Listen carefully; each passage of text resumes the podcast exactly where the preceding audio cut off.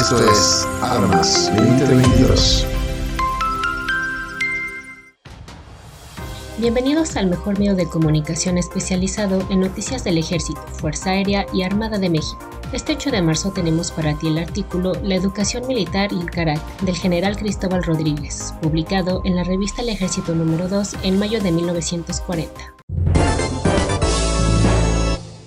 Se ha dicho muchas veces que la educación militar forma a los individuos profundos complejos, convirtiéndolos en máquinas, en autómatas irresponsables e inconscientes, juguetes en manos de los tiranos. Seguramente que los que tal cosa afirman no saben que esta educación es una eficiente y racional preparación de la mente, del cuerpo y de la inteligencia, que a medida que ellas se someten los hace pundonorosos y más cumplidos, más conscientes de sus deberes y sus derechos, con una gran estima de su prestigio y con una altísima mira y sobre todo con un gran respeto por los derechos de los demás. Forma pues la educación militar las bases inconmovibles del carácter y arraiga las tendencias que hace a los individuos más útiles en donde quiera que laboren, en cualquier campo en que desarrollen sus actividades.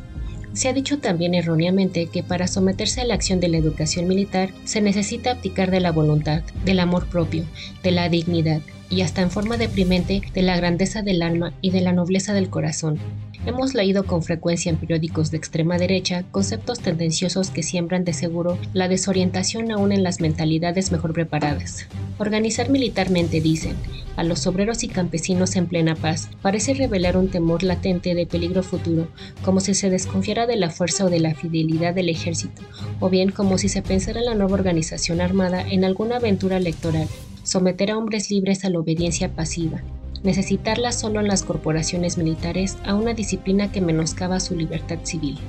Y por ese orden de ideas estaban absurdos y mentiras dolorosas como si precisamente la moderna educación militar no estuviera reñida con la obediencia pasiva de las épocas dictatoriales pasadas, con aquella obediencia de consignas fatales que mataba la iniciativa personal y el libre albedrío, usada únicamente aún en nuestros tiempos, por organizaciones de fanáticos inconscientes. Es preferible hacerse, querer y respetar que temer y obedecer. Pasó a la categoría de cosas viejas y olvidadas, el adagio de los militares que asimismo se hacen llamar de la vieja guardia, que sintetizaba toda una doctrina. El superior siempre tiene la razón, y más cuando se equivoca, porque entonces manda, cartucheras al cañón, que pan o no aunque todavía quedan unos cuantos fósiles militaristas de los que exigen imperiosamente el salud de los honores correspondientes de parte de sus inferiores, que no permiten que le discutan ni dentro de respeto la razón y la justicia, que no quieren que los subalternos tengan opiniones propias, que ni piensen sin su venia,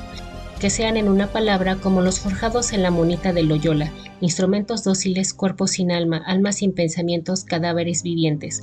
para estos militares o civiles anacrónicos, que por fortuna ya hay pocos, su ideal de subalternos son los serviles que cuando se les pregunta qué horas son, contesten las que usted ordene, mi superior. Hemos evolucionado más de medio siglo. Los militares formamos ya parte de un ejército consciente de la función social, de su papel histórico y de sus responsabilidades gracias a la educación militar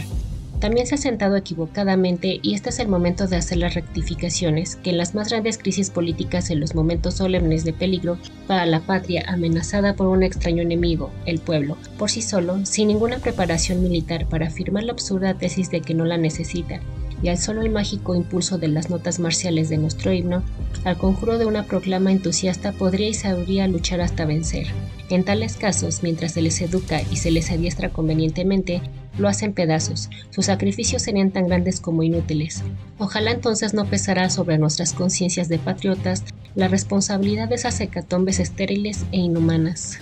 Concretemos los efectos beneficios de la educación militar. Con ella se obtiene orden en las actividades, sincero e indiscutible compañerismo, bien entendida camaradería, la que enaltece, la que no rompe el respeto y la consideración mutua, la que afirma el cariño y la subordinación que no humilla, hace que en los momentos duros en la vida nazca y se consolide el espíritu de colectividad, el espíritu de cuerpo, convirtiendo en hechos tangibles el uno para todos y todos para uno. Engendra el supremo heroísmo, la sublime abnegación, que conduce al sacrificio en aras de un ideal. Los defensores de Churubusco, con el general Anaya a la cabeza, los valientes cadetes de Chapultepec en 1847, el soldado Carmona, que ya es un símbolo como el hombre cureña, y el Pipila, son ejemplos elocuentes de lo que pueden hacer los hombres por la educación militar. Si pues hace estoicos a los individuos, si templa sus caracteres, si da cualidades transformándolos por completo, si los hace virtuosos, si afirma su dignidad, y con todo esto los hace más útiles a la sociedad y a la patria,